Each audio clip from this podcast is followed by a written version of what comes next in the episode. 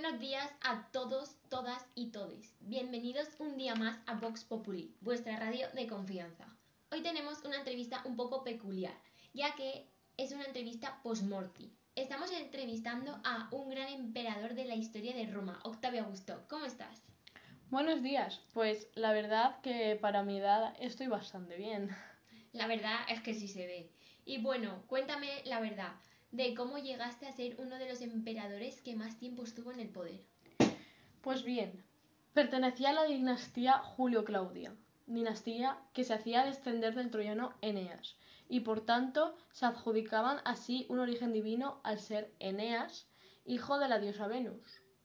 Fui elegido por mi propio tío abuelo, Julio César, y fui su sucesor.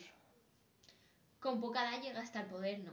Sí, así es. Fui el primer emperador de la historia de Roma con tan solo 19 años.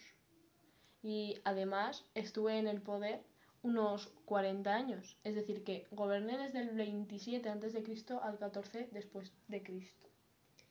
Pues la gente tiene bastante curiosidad por saber qué fue la famosa Guardia Pretoriana. Pues la famosa Guardia Pretoriana eh, fue un cuerpo militar que servía de escolta, escolta y protección a los emperadores romanos. Y pues, sinceramente, gran parte de la ciudad de Roma se reconstruyó bajo, bajo mi mandato, para que le voy a mentir. Y en cuanto al amor, se casó varias veces, ¿no? Sí, me casé tres veces. ¿Tuvo hijos o eso nunca fue de, de su interés? pues sí, tuve una hija, Julia, y fue de mi segundo matrimonio. Es decir, tuvo tres esposas. ¿Cuál fue la tercera? Pues mi tercera esposa fue Livia. Estuve casado con ella más de 50 años y pues me enamoré fulminadamente de ella. Pasaba por ser una de las mujeres más bellas de mi tiempo y me casé un día después que los divorcios fueran anunciados.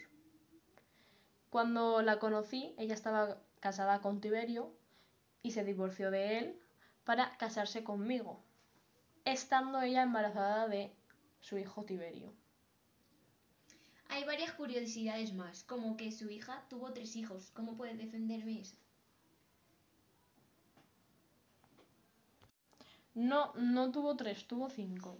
Y pues un, su marido fue Agripa, que fue el segundo al mando. Y después de, la muerte de, Agripa, yo mismo desterré a mi hija a la isla de Pandataria, porque estaba acusada de excesos sexuales.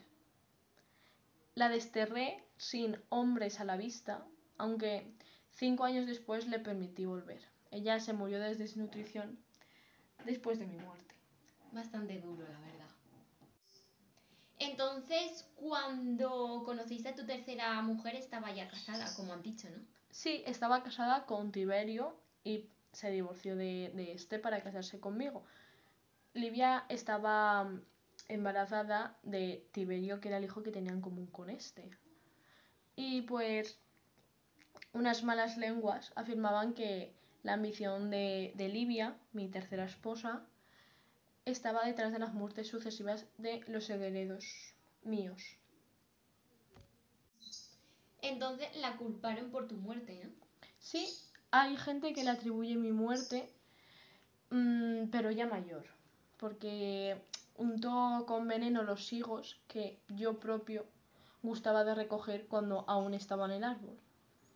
Entonces eh, ella comió los frutos en los que no había vertido veneno y me ofreció a mí los envenenados. Entonces caí enfermo y al poco tiempo fallecí. ¿Y cómo llevaste que Livia nombrara a Tiberio su hijo que fuera tu sucesor? pues la verdad es que antes de yo fallecer, Livia ya, ya había dejado de sucesor a Tiberio, ya que era su hijo. Mm, Tiberio no era santo de mi devoción, no era mi primera opción, pero todos mis nietos ya habían muerto. Algunos eran de muerte natural, pero la mayoría en extrañas, en extrañas circunstancias. Entonces Livia y tú no llegasteis a tener hijos en común, ¿no? Así es, yo y Livia y yo nunca, nunca llegamos a tener hijos en común, entonces Livia, como cuando empezó conmigo y se casó, estaba embarazada de su hijo Tiberio, fue él así mi sucesor porque ella lo eligió antes de que yo muriera. Pues con esto ya está todo. Nos despedimos de ti, Augusto. La frase tuya más conocida es, mirad, encontré una Roma hecha de ladrillo y os la dejo de mármol.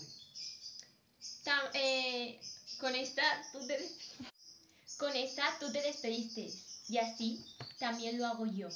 Muchas gracias por venir y un placer saber un poco más de ti. Muchas gracias a ti por hacerme esta entrevista y que sepáis un poco más de mí y no solamente de lo que las leyendas hablan. Y así me despido. Acta es fábula, plaudite. Un placer haber estado aquí con vosotros. Bueno, pues ya hemos acabado la entrevista con nuestro Augusto y así nos despedimos por hoy. Gracias un día más por estar aquí y hasta mañana.